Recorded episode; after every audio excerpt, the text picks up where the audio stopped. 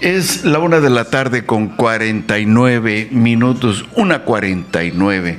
Y en el Santoral ya felicitamos a quienes llevan por nombre Néstor y Alejandro. En un día como hoy, pero de 1802, nace Víctor Hugo, escritor francés. En 1862 escribió su gran éxito, Los Miserables, magna obra de la literatura francesa. Imagínense cuando estaban los catorrazos ahí en la batalla de Puebla entre los franceses y los mexicanos. Y que no todos no eran Zacapuazla, sino que el pueblo de Tetela del volcán se pelean. Eso de haber participado, pero por un error del que contó la historia les dijo, eran los Zacapuazlas. Y así se quedó y a punta de garrotazos contra bayonetas doblaron al mejor ejército del mundo que traía aquel conde de Lorenzés. En 1846 nace Levi Strauss, el creador del jean. Levi Strauss, por eso los pantalones son los Levi's, como dice. Levi Strauss también en, 1848, Marx y Engel publican el Manifiesto Comunista. El manifiesto es considerado uno de los tratados políticos más influyentes en la historia. favoreció a las luchas intelectuales. Usted sabe, usted sabe qué o por qué uno de los cereales más conocidos, así como los cornflakes de Kellogg's. Bueno, son en honor, en un día como hoy, pero de 1852, nace el físico y médico, físico y médico estadounidense John Harvey Kellogg. Fue partidario del vegetarianismo y en especial es conocido por el invento de los cereales para el desayuno los famosos corn flakes de Kellogg. En 1854 nace el mexicano Porfirio Parra, filósofo científico, periodista y literato e historiador. Fue director fundador de la Escuela Nacional de Altos Estudios. Nace en Monterrey, pero en 1896. Alfonso Junco de la Vega, poeta y polígrafo. Fue miembro de la Academia Mexicana de la Lengua y miembro de la familia que fundó el periódico El Norte. Los Junco que están peleados con la 4T, así como el Reforma también es de los Junco. En 1908 nace el animador, dibujante y director estadounidense, escúchelo usted bien, Frederick Bean Avery, conocido como Tex Avery o Fred Avery. Creador de los personajes, siempre se aprende algo. El pato Lucas, Box Bunny, Porky, Elmer Gruñón. En 1915 nace en Guadalajara Raúl Anguiano, pintor, escultor y muralista, el último integrante de la Escuela Muralista Mexicana. En 1929 su mecha. Nace el actor mexicano Fernando Almada, quien hermano de Mario. Fernando era el flaco y Mario era el más viejo. Camelia la Tejana. Quien participó en más de 130 películas al lado de su hermano Mario, entre ellas Pistoleros Famosos. Y en 1933, su mecha nace la actriz y cantante mexicana María Victoria, cuerpazo de mujer, quien inicia su carrera en 1939 en Carpas. Estaba chiquita. Se da a conocer por su escultural cuerpo y su peculiar estilo de interpretar temas como Estoy tan, pero tan enamorada, así de pujidito y cuidadito, cuidadito.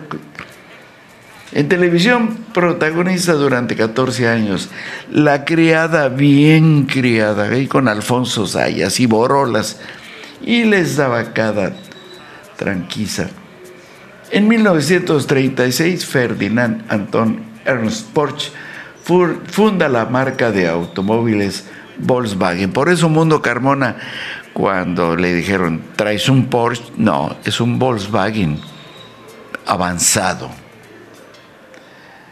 Y en 1983 muere en la Ciudad de México Aaron Sainz, diplomático y militar, gobernador de Nuevo León del 4 de octubre del 27 al 4 de octubre de 1931.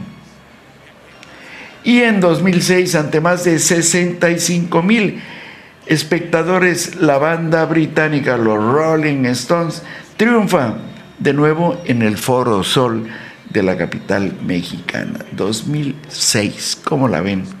Estas son las efemérides que nos envía Arturo Sosa y que su primo Toño Chávez se las da a conocer. Ya nos queda poco tiempo, ya estamos casi al cierre. Fenómenos atípicos. Hoy una bruma que de repente se vino del mar, se fue blanco, como humo blanco, bruma se llama se vino acercando hacia la playa, primero la visibilidad como a un kilómetro, luego se acercó a 500. Bueno, llegó el momento que no se veían nada a 50 metros. Me tocó verlo y vivirlo.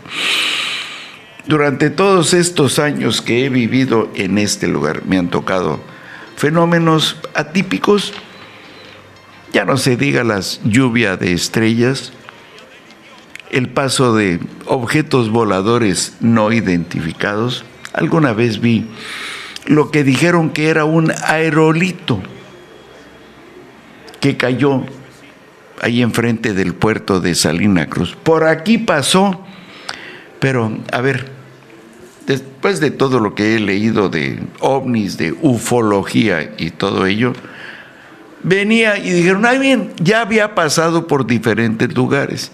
Y me enteré, y esa luz brillante que traía una ruta, venía descendiendo y de repente le dio para arriba. A ver, ¿quién cambia un rumbo de viniendo así? Le dio para arriba, luego otra vez para abajo, para arriba, así como una serpiente, hasta que desapareció allá en la punta de Tangulunda. Lo vimos desde la crucecita y después al otro día se supo que era un aerolito que había caído en el mar. ¿Cuántas veces estando allá a 50 millas de la orilla de la playa, cuando en aquellos tiempos que pescábamos tiburón de noche, nos tocó ver objetos brillantes que caían y se metían en el mar. Y alguna vez vimos salir uno del mar y nos quedamos pero choqueado. Salió, subió, le dio dos vueltas y rapidito y le dio para allá abajo, para Salina Cruz. Objetos voladores no identificados.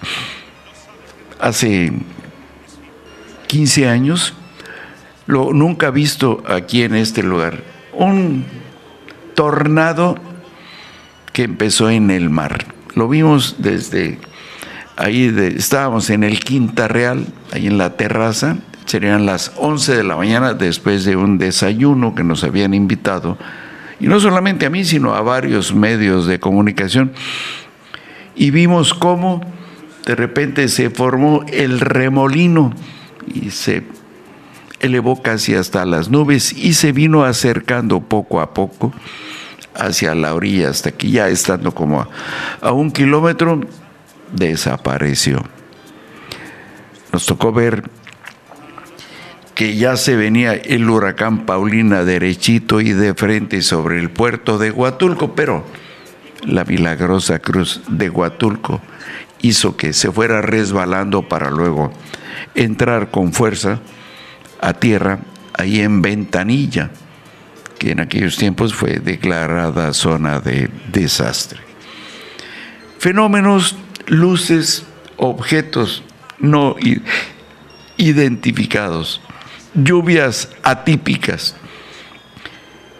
Eso que nunca me lo pude explicar que cómo era posible de que allá en Santa María estaba cayendo un aguacero con tromba y todo lo demás. Y desde aquí se veía, como dicen los lugareños, la oscurana allá en Santa María, la Sierra Sur tapada por completo y estaba cayendo un aguacero y aquí en en el Valle de la Crucecita teníamos un solazo y allá estaba lloviendo. Bueno, ni siquiera ni un arco iris.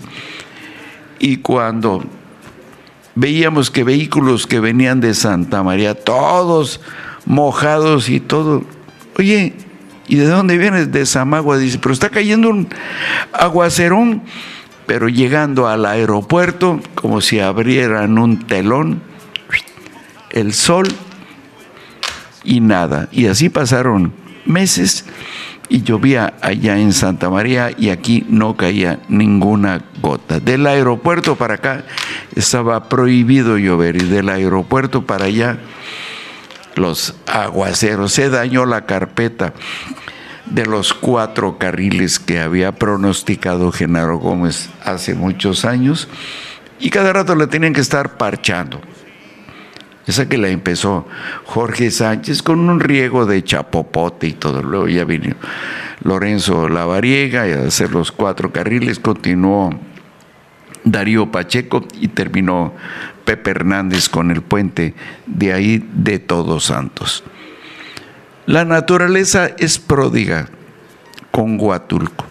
Las lluvias, luego unos temporales bajas temperaturas, altísimas temperaturas que hacen que el destino turístico de Bahías de Huatulco sea incomparable. Estos son parte de los fenómenos atípicos que hemos visto aquí a través de mi lente después de muchos años de radicar en este lugar. Les deseo un excelente fin de semana. Si no tienen nada más importante, pues no salga, hombre. Es en serio el tema este de la pandemia. Y no porque ya lo hayan vacunado o lo vayan a vacunar, digan que ya no le va a dar el COVID. Hay que cuidarse, hay que comer bien, hay que ser agradecido con Dios y así como Alberto Cortés da gracias a la vida, también demos gracias al Creador por vivir un día más. Le recomiendo para mañana pues, desde su casa o del patio de su casa, que es muy particular, busque la luna llena, la luna de nieve que tendremos mañana, sábado 27 de febrero, por ahí de las 6 de la tarde. Disfrútelo usted, cuídese y el lunes, el lunes ya será primero de marzo. Y marzo va a tener lunes, martes y miércoles cinco semanas. Ahora sí, de lunes, martes, miércoles con cinco eh, semanas. Que tenga usted excelente tarde. Gracias. A convivir de nuevo con la gente.